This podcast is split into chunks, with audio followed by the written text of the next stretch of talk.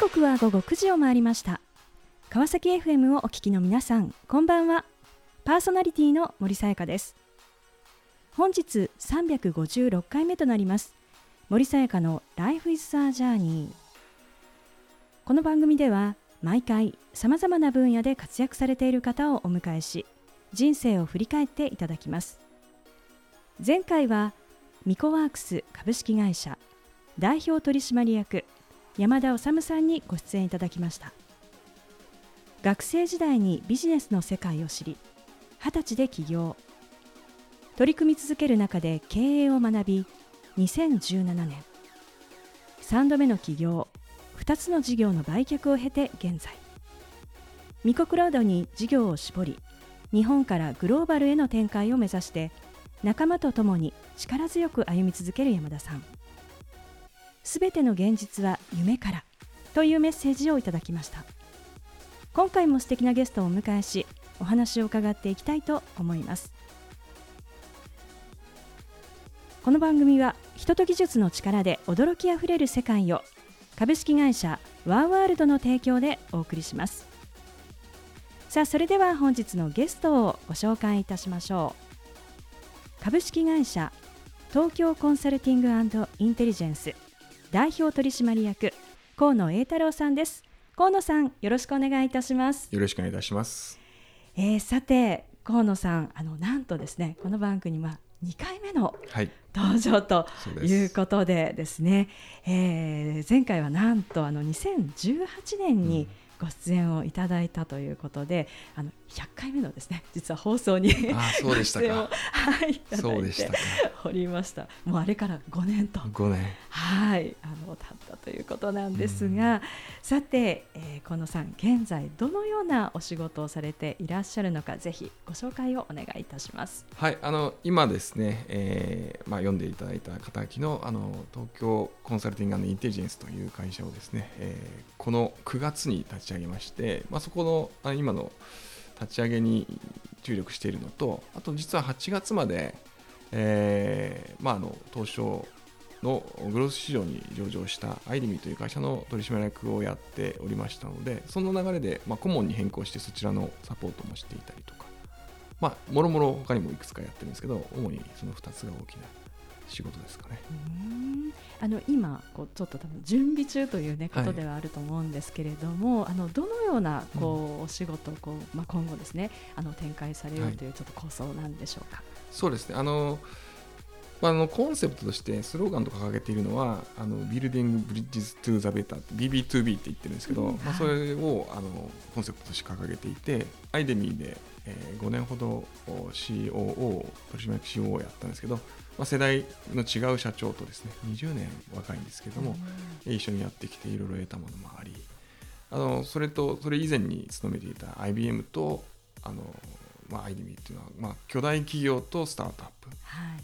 あとは、まあ、あのそれ以外に今あの外資と日本の企業という、まあ、いろんなあのところをチャレンジしてきて、はい、でそこでそれぞれに役に立つ情報とかノウハウってあるなと思ったんでそれをまあつなげてより価値の高いものを、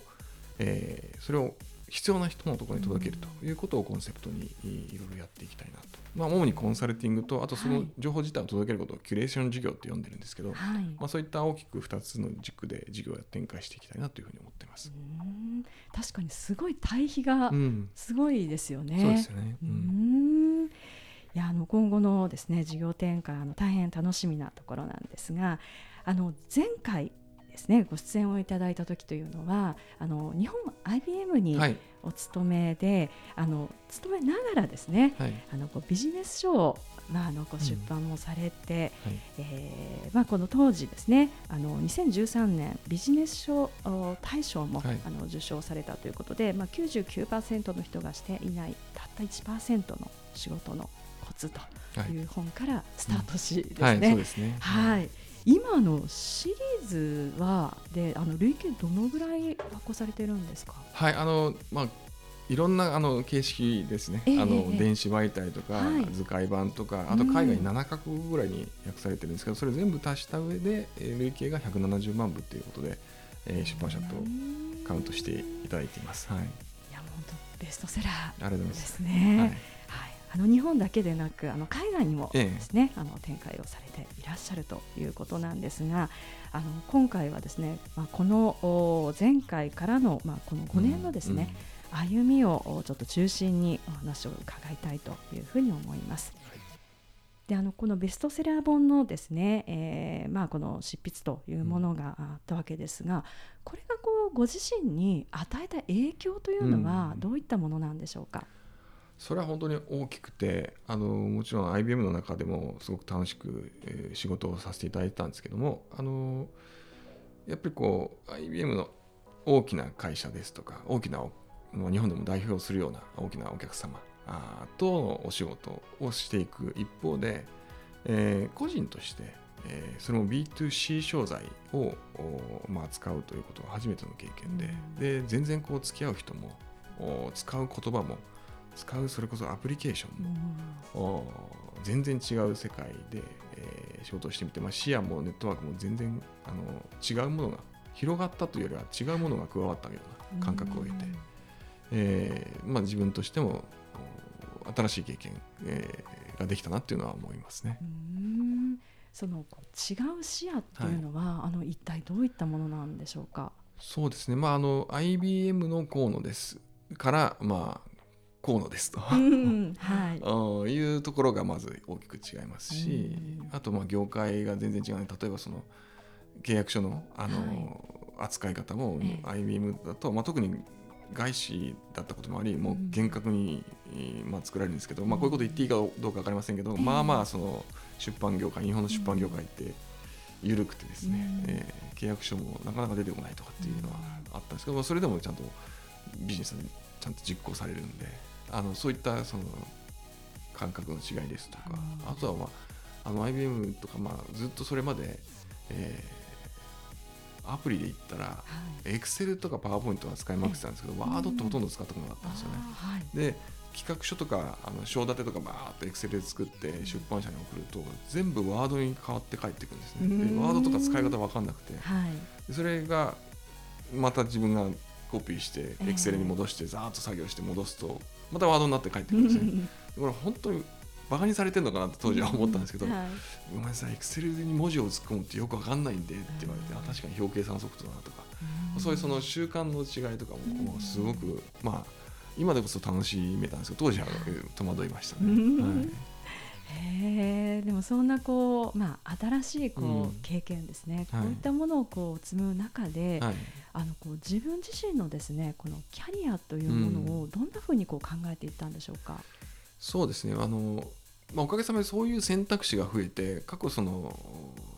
出版する前で言うと、はい、その IBM という会社の中で、えー、用意されたキャリアラダーを登っていって、うん、まあ、どこか頂点に近いところを目指すみたいなそういうキャリアが基本的だったのが、はい、他にも選択肢はあるし、うん、相乗効果もあるんだろうなっていうのを、まあ、あの身に染みて感じたっていうことと、うん、まあ、加えてまあ正味の話その会社以外に収入があるってことの,、あの広がりですね。会社を今日辞めても、あの生きてはいけると、そうすると考える余地がかなり増えます、まだその当時今ほど副業副業って言われてなかった時代だったんで、えー、まあ、珍しい存在であったんですけど、はい、いろいろとまあキーな目で見られたりとか、うん、あとまあ当然丁寧にこう妨害してくださってくる人もいっぱいいたんですけど、うん、あのそういう中でもやっぱりこうちょっと通してみて、まあ、言い方を変えれば時代が追いついてきて、うん、あの理解も進んできたなっていうのはあるんですけど、まあ、そういったこともやっぱりありますね。さあその後のお話大変気になるところなんですが、はい、あの後半引き続きお話を伺っていきたいと思います、えー、さてここでゲストの方の意外な一面を探ることを目的にこんな質問をさせていただきます。今河野さんが興味関心を持っていることを教えてください。はい今興味関心持っているのはですねハマってるのはですね読書なんですけど読書の中でも、はい、あのオーディオで聞くっていうことですね。はい、で、うんうん、あのまあ残念ながら、まあ、老眼が進んで本を見るのが億劫になって、読書量が一気に減った時期が30代後半から40代あったんですけど、えー、今本当に、ね、いろんな選択肢もあって、オーディブルとかを中心に、まあ、聞きまくってるんで読書量ね、まあ多分学生時代も合わせても最高ぐらいなんですよ。そうですか、うん、超ハマってますね。へえ、うん、やっぱりこう耳からこう入ってくるこう情報の収集量といいましょうか、うん、でもいつでもどこでも確かにできます、ね、そうですよ。犬の散歩しながらでも、お風呂掃除しながらでも洗濯干しながらでもできるんで、本当にこう1時間が2時間分の人生倍になるんですよ、はい、確かに、うん、そうですね。あなんかでもいい言葉ですね、えー、人生倍になる。ありがとうございます。さあそれではここで一曲お届けしましょう。ボーイウィズユークでマイグレイン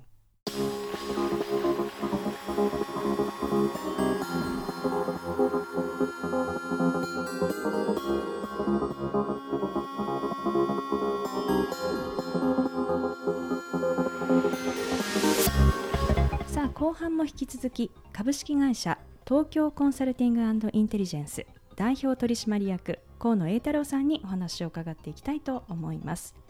えー、前半は本のまあ執筆、まあ、ベストセラー本ですね、えー、まあこちらを機に、えー、新たな世界ですね、うん、こういったものをまあ体験されたというところをお話ししていただきました。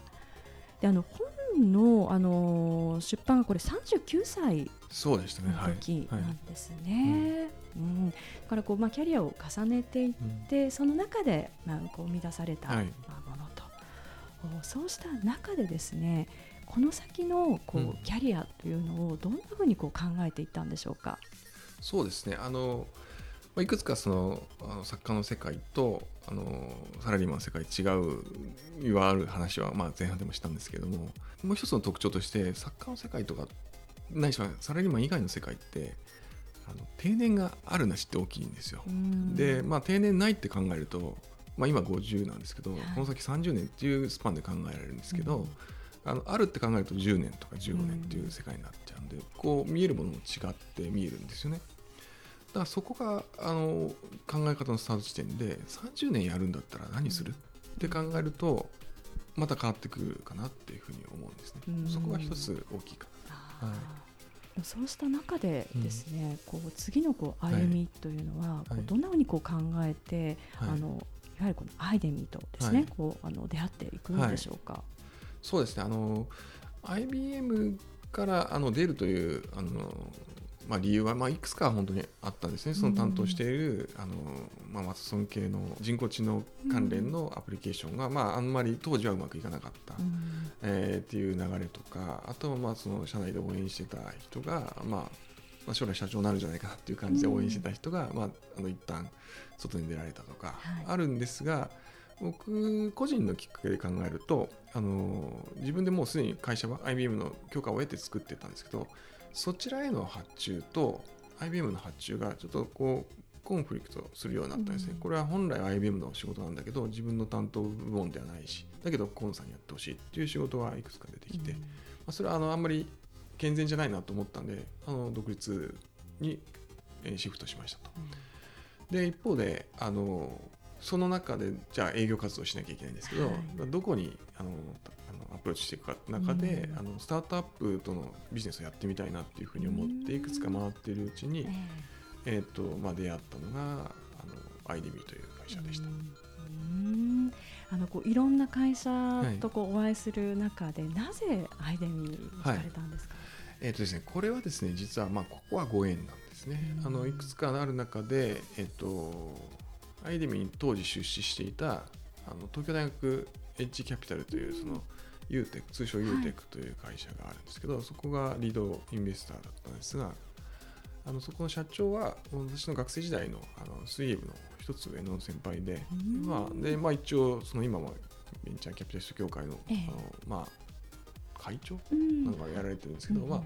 彼が出資している会社であれば、まあ、あの面白いんじゃないかなというところはありました。うん。あのアイデミーという会社はあの AI とかこう DX 向けのプロダクトとかこうソリューションですね、こういったものをまあ提供されている会社ということですが、あの実際にどんなこうお仕事からこうスタートしていったんでしょうか？もともとその AI、DX の人材育成ですね。あの一般にオンラインでの学習ツールを提供するっていうことだったんでもともとここあの人とか組織のエリアで、えーまあ、仕事をしてきたんでそこと親和性あるだろうという話をしたんですね。で最初はあの販売販売のための顧問みたいな感じで入ったんですね。だからお客様のところに行って商品説明して受注するまでを回すと、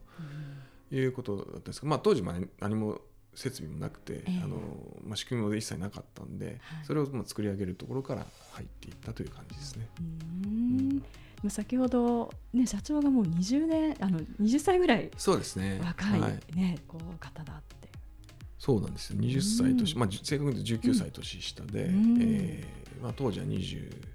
5 6だったと思うんですけど、はい、まあ、そこの、まあ、彼のそのバイタリティアイディアと僕の経験とかネットワークっていうのをまあ足して仕事をしていった感じはしますね。要はそこでもギャップがあってそのギャップをお互いに楽しめたところはありましたね。はい、でもね本当に年齢差もそうですし、それから会社のこう規模感としてもね、やっぱりあの大企業から、あのこうスタートアップっていうこの違いの中で、うん、実際にその世界に飛び込んで、うん、あの実感したことってどんなことなんでしょうか？あもう本当いっぱいあってあの IBM ってまあ多分世界でも類を見ないくらいいろいろ揃ってる会社だと思ったんですね、うん、思いますと。で契約書もいっぱい種類があるし、はい、まあその契約書の後ろにはちゃんと、ちゃんとした弁護士がいっぱいついていて、まあ、なんなら日本政府とも対決しますよぐらいの勢いの人たちなんで。あのまあ、信じてたしそれを武器に仕事をしてたなと思ったんですけど、それも何にもないんですよね。契約書が一から作んなきゃいけなくて、はい。えー、何に基づいて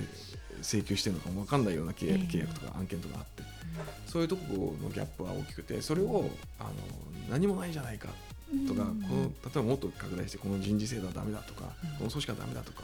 その指摘は、まあ、判断力さえあれば誰でもできるんですけど、それをまあ一緒に作っていくのがスタートアップなんで、はい、そこですね。多分そこがあの大企業とスタートアップでとのギャップでそこを楽しめるかとか一緒にやれるか手が動くかっていうのは大きな違いです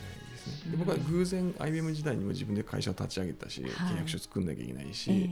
でまあ要は IBM って名前言ったら大体みんな理解してくれるんですけど自分の会社の説明をしなきゃいけないし、いかに私たち怪しくないんですっていうのを説明しなきゃいけないし、そういうこうなんかスタートラインが違ってて、それをこうなんか活力に変えられるとか、そう今話しながら思い出したんですけど、例えばお客さん先にお客さん先に営業に行って受付で、はい、あのアポアポイント時間から40分待たされたこともあるんですよ。無断で。で IBM でそれはぜほぼ絶対ないんですね。うん、そういう扱いを受けるんだと思うと、うもうまあもちろんそれはメラメラっていうそういう活力に変わるんですけど、はい、いつかいつか抜かすからって思うんですけど、まあでもそういったのを経験しながらこう一緒にチームになっていったし、あのいい思い出ですね。はいぱりこう一緒にこう、うん、なんかこう共にまあこう動いていくとか、うん、でそれをこう楽しめるかどうかっていうところ。本当に、まあ、若い人と自分の違い、例えばですよ正味の話こう働ける長さも違うし、えー、あとあと資料とかも字が細かかったりするんですよ。で見えないっていうと「はあ」とかっていう それを笑いに変えながら、もうちょっともう少し拡大してとか、そういうことを一緒にやりながらですね、えー、作っていくと面白いですね。まあ、そうしたこう歩みの中であのアイデミーですね。あの取締役、はい、あのこうとしてあの COO ですね、はい、えー、職務あの出されてで2023年、はい、あの6月に東証にまあ上場と。いうことでですね、はい、なんか金をついた時ってどんなお気持ちですいや本当に達成感がありましたね、うん、あとはあのこれから叩く人のためにアドバイスすると、結構思いっきり叩いてもびくともしない重い金なので そうですか。あの軽く叩くんじゃなくて思いっきり叩いてください。はい まあ、あのこの上場あの経験を経てですね、うん、えー、そしてまあ新たな会社を、ね。はい、作られたということですがあの河野さんの中で、うん、50代ってこうどうありたいですか？そうですね。あの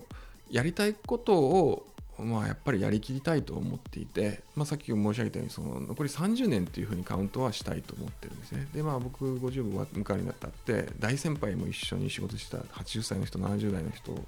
聞く人聞く人に50だったら何しますか？っていうと大体やりたいことをやるっておっしゃるんですね。もっと具体的に起業するとかっておっしゃるんですね、あのやっぱりそうかっていうふうに思いましたので、まあ、僕はそれをまあぜひ追求したいなっていう、まあ、自分のその50までの、まあ、ベストセラー100万部売れて金ついたら大体こうやれやれることやったかなっていうふうに思うんですね。じゃああとはやれなかったことなんだろうな、そのうちやりたいことなんだろうな、でできるかどうかはやってみなきゃ分かんないんで、はい、そのうちできることは何だろうって考えるんじゃなくて、うん、やりたいことをまずやっていこうかなっていう感覚ですね。はい。まあこの新しいこうチャレンジっていうのを少しこう自分にこう素直になってみるというところもあるんでしょうか。ね。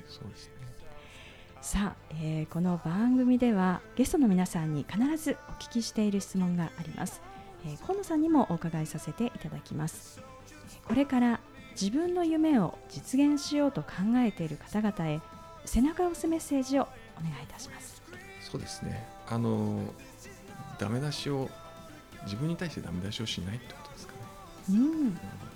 ダメ出ししてくれる人は世界中に70億人ぐらいいるんで、うん、唯一自分だけは自分にダメ出ししないことだと思います。そのうち応援してくれる人がいっぱい増えるんじゃないでしょうか敵なメッセージをありがとうございました。ということで本日は改めまして株式会社東京コンサルティングインテリジェンス代表取締役河野裕太郎さんにご登場いただきました。河野さんありがとうございました。ありがとうございました。さあそれでは最後にもう一曲お届けしましょう。ジョングクジャック・ハローで 3D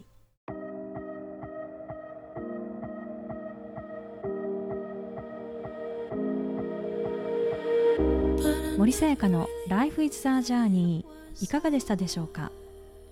日本 IBM に在籍しながら39歳でベストセラーとなるビジネス書を出版したことで視野が広がりキャリアの考え方が大きく転換。45歳でアイデミーと出会いおよそ20歳下の若き経営者のもと異なる環境を楽しみ取締役 COO として共に汗をかきながら今年6月東証グロースに上場。50歳を迎え自分のやりたいことに向かって新たな道を歩み始めた河野さん。組織の中の子から個人のキャリアの確立へ。その過程や新たな世界での心の機微が伝わってきました。自分が信じる自分がやりたいことに向かい挑み続ける河野さんのその姿に一つのキャリアの在り方を教えていただいた。そんな時間でした。次回はどんな素敵なゲストの方が来てくださるでしょうか。来週もまたこの時間にお会いしましょう。今日も一日お疲れ様でした。おやすみなさい。